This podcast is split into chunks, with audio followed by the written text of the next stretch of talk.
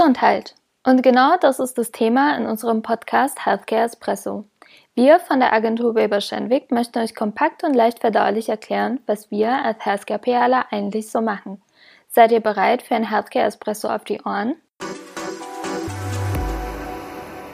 Herzlich willkommen zur neuen Folge des Podcasts Healthcare Espresso. Heute haben wir ein Thema mitgebracht, was euch vermutlich in eurem Alltag schon ganz viel beschäftigt, nämlich Social Media. Und wir schauen uns das komplexe Thema sozusagen aus der Perspektive der Gesundheitskommunikation an, damit es noch komplizierter wird. Wie immer habe ich auch Verstärkung an meiner Seite und heute haben wir tatsächlich eine bekannte und eine bisher unbekannte Stimme dabei.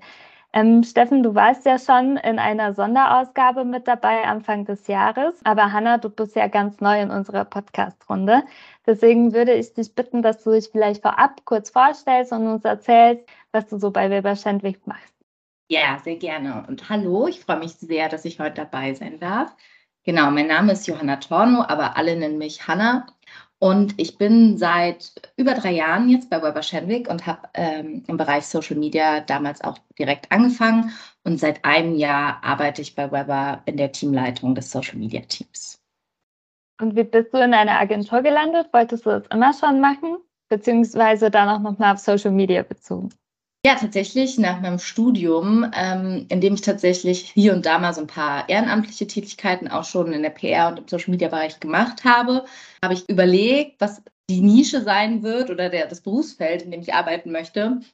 Und mir ist dann ziemlich schnell klar geworden, früher wollte ich nicht eigentlich unbedingt in die Filmproduktion, dass das vielleicht doch nicht so mein Thema ist aufgrund der äh, projektbezogenen Arbeit und ähm, habe mich dann für Social Media entschieden. Meine Bachelorarbeit habe ich zum Beispiel auch schon ähm, zu dem Thema geschrieben und habe mich dann in Deutschland umgeguckt. Ich bin Leipzig studiert und habe dann einen tollen Job in Köln gefunden bei einer kleinen Social Media Agentur, habe da mein Trainee gemacht und seitdem ist die Leidenschaft quasi da für Social Media Themen und alles drumherum. Ach schön, so soll das ja auch sein. Genau. Social Media ist ja auch überall. Das merken wir, glaube ich, alle wirklich tagtäglich. Und der Trend kommt auch in der Gesundheitskommunikation immer stärker. Ich glaube, Steffen, dazu kannst du ja auch später noch mal ein bisschen was erzählen. Sehr gern. Was äh, das da mit auf sich hat. Aber bevor wir ähm, damit starten und wirklich uns diese Besonderheiten unserer Pharmabereich anschauen, würde ich gerne noch mal mit Mythen aufräumen man hört ja häufiger, Social Media ist wirklich nur so Schnickschnack, sage ich mal. Aber welche Bedeutung haben eigentlich deiner Meinung nach, Hannah, Social Media Aktivitäten und auch Kampagnen ähm, ja, für die Kommunikation und auch dann für die Gesundheitskommunikation? ja, einen sehr, sehr bedeutenden auf jeden Fall. Viele sagen ja auch oder reden bei Social Media auch immer noch von einem Trend. Das würde ich immer ganz dick durchstreichen, ähm, weil sich Social Media in den letzten Jahren quasi zu einer der etablierten Kommunikationsmaßnahmen herausgestellt hat und sollte auch definitiv bei jeder Kommunikationskampagne, bei jedem Projekt, bei dem es gilt, was nach außen hin ähm, zu transportieren, mitbedacht werden. Das betrifft einfach alle, weil selbst mein Opa, und der ist jetzt der wird heute stolze 83 Jahre alt, ist auf Facebook unterwegs und nutzt gerne WhatsApp-Status und Videotelefonie. Also selbst die äh, Altersgruppe ist auf Social Media in irgendeiner Form natürlich ganz klein vertreten und für unsere Generation, für die Jüngeren und für die noch viel Jüngeren ähm, ist es gar nicht mehr wegzudenken. Von daher sollte es immer ein wichtiger Bestandteil in der Omnichannel-Kommunikation ähm, sein. Mhm. Und Steffen, ich hatte jetzt ja vorhin schon erwähnt, dass Pharma ja so ein bisschen ihre Besonderheiten hat. Äh, haben wir, glaube ich, in mehreren Folgen auch schon aus verschiedenen Perspektiven auch aufgegriffen. Wie ist das denn bei, bei Social Media Aktivitäten und wie erlebst du quasi diese Entwicklung auch in, im Bereich der Gesundheitskommunikation? Hanna hat ja gerade eigentlich auch schon ein Kernargument ähm, angesprochen. Ihr Opa ist mit 80 in den sozialen Medien unterwegs, auf Facebook und das ist natürlich auch für unsere Kunden höchst interessant, äh, dass, dass sie sich dort tummeln. Das vielleicht mal zum Einstieg. Ansonsten, wenn man vielleicht so die letzten Jahre auch nochmal reflektiert, muss man sagen, es hat sich wirklich sehr, sehr viel getan. Die Unternehmen sind viel offener geworden. Äh, früher musste man ja um, um, um alles kämpfen und heute ist es eigentlich eine Selbstverständlichkeit, wie es Hanna eigentlich auch schon sagte, wie es in anderen Industriezweigen auch ist. Äh, das ist ein fester Bestandteil der der Kommunikationsstrategie von Pharmaunternehmen mittlerweile. Und was ist dann so das Besondere an der Social Media Kommunikation in der Gesundheitsbranche aus eurer Perspektive? Also vielleicht du auch, Hanna, du bist ja jetzt nicht im Healthcare-Team wie Steffen und ich, sondern wir holen dich ja immer hinzu, wenn wir in Konzepten dann Social Media vorschlagen. Was waren für dich vielleicht so Punkte, die dich sehr überrascht haben, schockiert haben oder wo du denkst, boah, das, die sind einfach komisch? Also vielleicht nochmal grundsätzlich, als ich bei Weber Schenwick angefangen habe und das erste Mal mit Gesundheitskommunikation in Kontakt gekommen bin, dachte ich so, oh mein Gott, jetzt muss ich mich so einem langweiligen Thema widmen. Aber ich wurde sehr positiv überrascht. Das erzähle ich auch immer allen Leuten, die potenziell bei uns anfangen könnten im Bereich Social Media, dass es einfach ein super, ja, eigentlich kreatives Thema ist. Steffen wird sicherlich aus fachlicher Sicht gleich noch was dazu sagen, aber es geht hier einfach auch oft Brücken zu schlagen, um die Ecke zu denken, um potenzielle betroffene Patientinnen oder Familie und Freunde zu erreichen und auch die Gesundheit Gesundheitsbranche hat mitbekommen, dass sie hier vor Ort sein müssen und ähm, tätig sein müssen und nutzen auch immer mehr Kommunikationsmittel oder Formate, die eigentlich eher klassisch Konsumgüter oder Konsumermarken nutzen. Von daher gibt es eigentlich gar nicht so viel Negatives zu berichten, sondern eher Positives, dass es ein super spannendes Thema ist. Das kann ich natürlich nur unterstreichen. Das. Genau, also was es halt auch tatsächlich besonders macht, Hanna hat es ja gerade schon ein bisschen angesprochen, wir haben auch so ein paar Regularien, an die wir uns halten müssen. Wir können halt nicht wie ja, klassisch Konsumerunternehmen äh, Werbung für einen äh, Schokoriegel auf Instagram oder, oder Facebook machen. Das können wir halt nicht machen, weil wir da eben äh, regularische Regeln haben, das sogenannte Heilmittelwerbegesetz. Das begleitet uns eigentlich ähm, bei allen Maßnahmen, die wir tun, mal unabhängig auch von, von Social Media. Da vielleicht ganz kurz einen Einblick äh, nochmal zu geben. Ich weiß, Anita, du hattest mit Thorsten dazu auch mal eine spannende Folge, der äh, da auch ein bisschen detaillierter reingegangen ist. Also wenn das interessiert, da kann man gerne nochmal reinhören.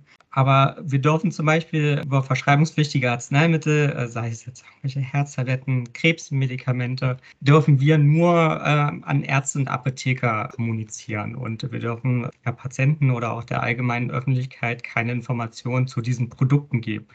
Das ist natürlich eine Herausforderung. Das heißt, man muss, äh, man arbeitet eher mit Awareness-Kampagnen, klärt über Erkrankungen auf und genau versucht eine Brücke zu schlagen dass äh, der Patient oder auch, dass die Angehörigen den Weg zum Arzt finden, der dann natürlich auch viel besser geeignet ist, die entsprechende Medikation dem, dem äh, Patienten zu verordnen.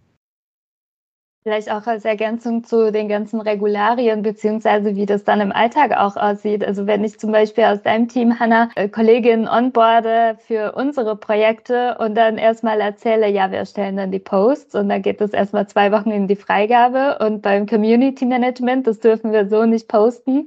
Das muss erstmal fünffach abgestimmt werden, bevor das rausgeht. Da kommen halt immer große Augen, aber das ist hängt dann tatsächlich mit diesem Heilmittelwerbegesetz zusammen, dass wir da halt sehr, sehr vorsichtig sein müssen, was wir da eigentlich dann posten oder wie wir das sogar formulieren. Das ist die eine Seite und vielleicht nochmal ein Punkt zu Community Management, wo wir dann auch nochmal verpflichtet sind, beispielsweise auch nach Nebenwirkungen zu gucken in den Kommentaren, wo wir dann wirklich jedes Wochenende die Kanäle screenen und äh, schauen, ob da irgendwas kam, weil das dann sofort gemeldet werden muss. Also das sind so Kleinigkeiten, die dann doch eine große Wirkung haben.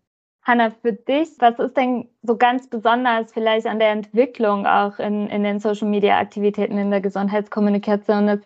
Also gibt es da, man, es gibt Kampagnen, Disease Awareness, werden die Unternehmen mutiger? Gab es vielleicht irgendwas in den letzten Jahren, wo du gesagt hattest, ja, cool, dass wir endlich auch mal diesen Schritt gehen? Jeden Fall. Also es gibt natürlich starke Unterschiede bei den einzelnen Unternehmen. Man merkt wirklich, dass einige Unternehmen mutiger sind als andere. Aber wir haben zum Beispiel das Glück, auch mit einem sehr mutigen Unternehmen zusammenzuarbeiten. Und hier haben wir wirklich schon richtig, richtig schöne Projekte umsetzen können. Und was ich besonders ähm, spannend finde, zumal das Thema selbst bei noch nicht allen Konsumermarken angekommen ist oder nicht richtig ähm, mitgedacht wird, ist, dass immer mehr Projekte realisiert werden, die vor allen Dingen Gesichter Menschen zeigen, die auch Menschen sprechen lassen. Natürlich sind wir hier auch wieder an das Heilmittelwerbegesetz gebunden. Das heißt, die Leute, die da für uns auf dem Kanal sprechen, dürfen natürlich auch nicht über ihre Medikation sprechen. Aber man schafft es wirklich richtig tolle Inhalte zu produzieren, die einfach durch Menschen und Gesichter leben, zumal wir alle viel lieber äh, jemanden Menschliches auf einem Social-Media-Kanal folgen und hören, als nur ein plattes Bild von einem Produkt anzuschauen. Quasi diese geschlossene Welt, sage ich mal, von der Gesundheitskommunikation und vom Pharma ein bisschen persönlicher auch wird. Definitiv. Also es sind ja auch oft emotionale Geschichten.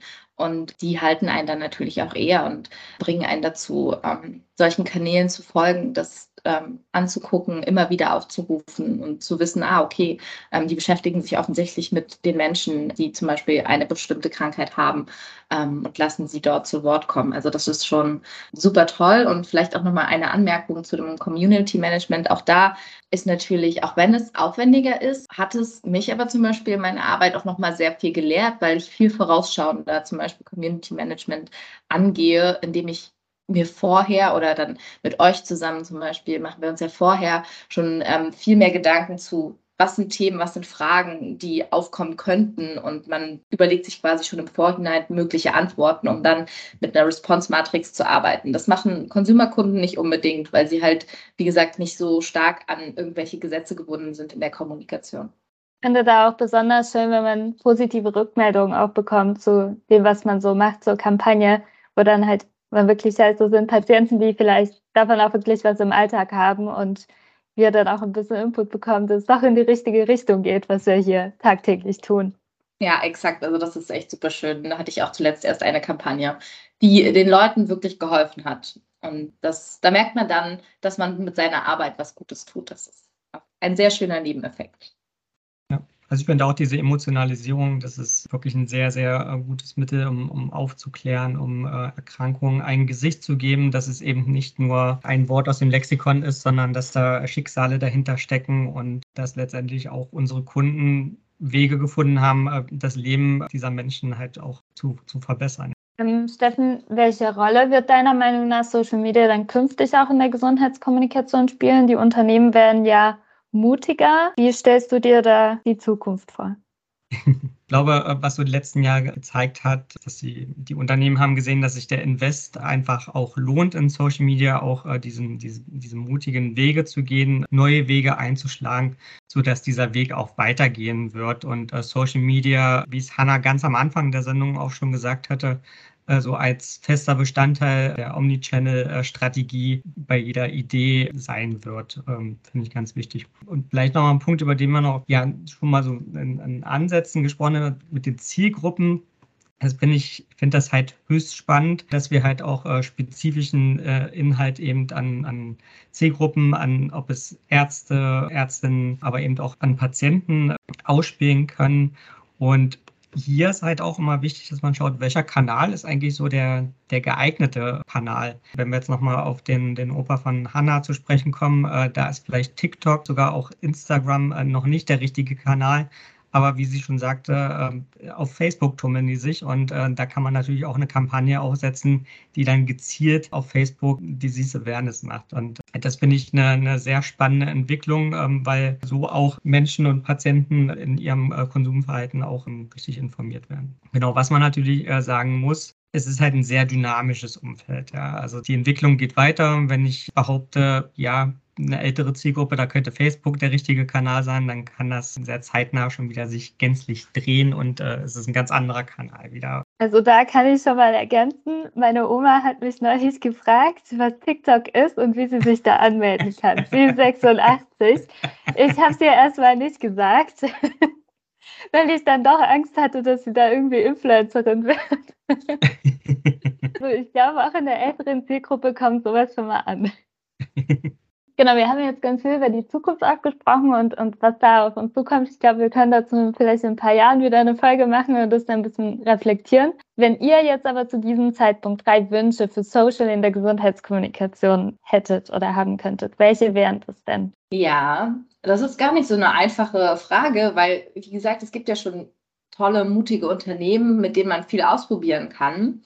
Aber was ich oder ähm, woran ich mir immer wieder die Zähne ausbeiße oder mir die Hand vor den Kopf schlage, ist, dass es tatsächlich manchmal Unternehmensstrukturen gibt, die sozusagen verlangen, dass gewisse Kanäle zum Beispiel nicht ins Leben gerufen werden dürfen. Und das macht es uns in der Arbeit schwer, weil wir natürlich wissen, okay, ein Unternehmenskommunikationskanal ist halt nicht attraktiv für gewisse Patientengruppen zum Beispiel.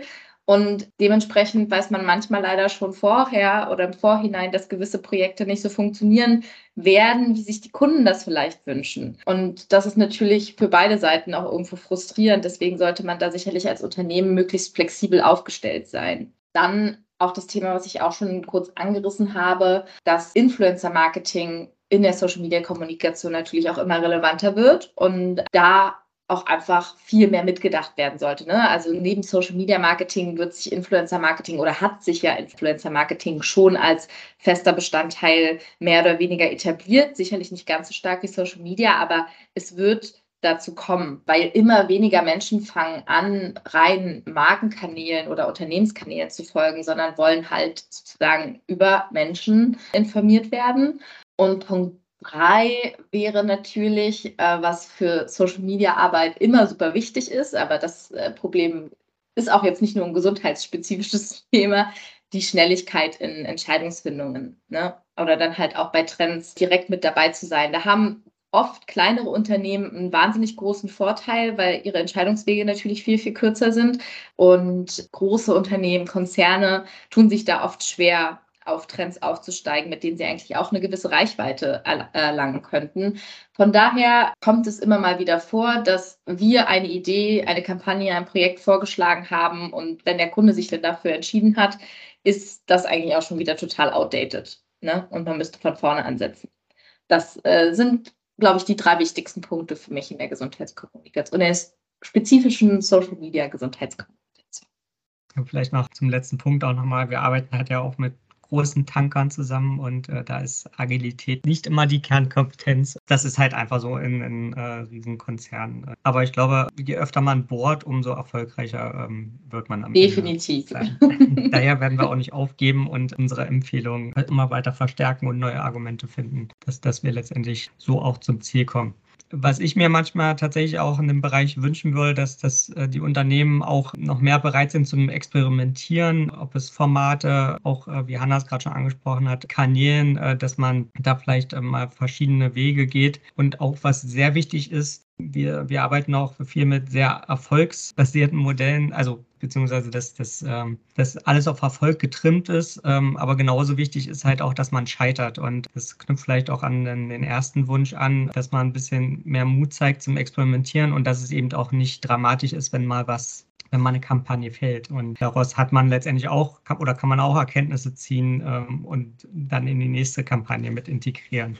Genau, und, und der letzte Punkt, den ich sehr wichtig finde, wir hatten es auch schon mehrfach angesprochen, dass Social Media tatsächlich eine Selbstverständlichkeit wird oder die äh, Social Media Kanäle der Unternehmen äh, bei allen Maßnahmen, die entwickelt werden. Dass es eben ein fester Kanal innerhalb der Omnichannel-Strategie äh, von Unternehmen ist. Genauso ähm, wie halt ihre Außendienstkanäle und dass man eben äh, Social Media eben auch bei allen Maßnahmen mitdenkt, äh, wie kann man dort die Inhalte transportieren. Ich glaube, mehr Mut, das, das ist ganz wichtig. Das können wir uns auch von dieser Folge mitnehmen. Ich setze mich auch immer für Infotainment sozusagen ein bei den Kunden, wo ich arbeite, dass, dass einem auch bewusst wird, dass Menschen, die jetzt auf Social Media unterwegs sind, ob das Patienten sind, Ärzte oder was auch immer Berufe sie haben, dann auch da sind, weil sie unterhalten werden möchten. Und man kann ja trotzdem mit, sage ich mal in Anführungszeichen, lustigen Inhalten Wissen vermitteln, dass vielleicht Pharmaunternehmen auch in die Richtung ein bisschen gehen und da eben mutiger werden.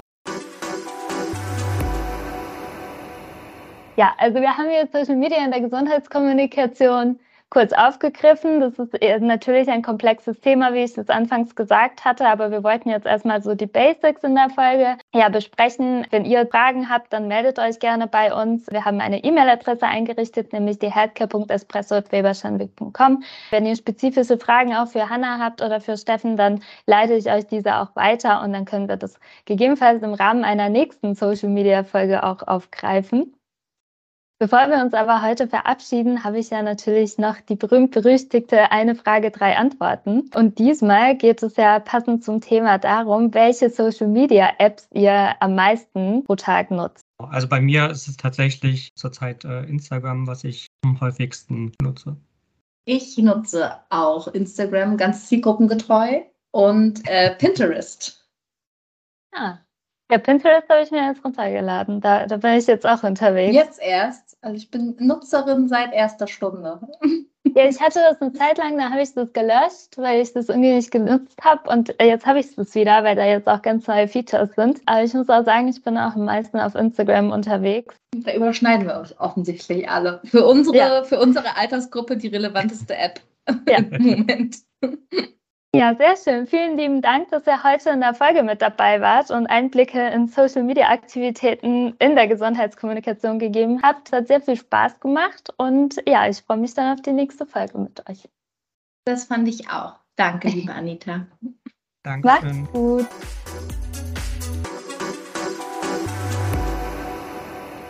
Du findest unsere Inhalte spannend und kannst dir vorstellen, unsere Teams im Bereich Healthcare zu unterstützen? Wir sind immer auf der Suche nach neuen Familienmitgliedern und freuen uns auf deine Bewerbung unter bewerbung.wilberschenwick.com.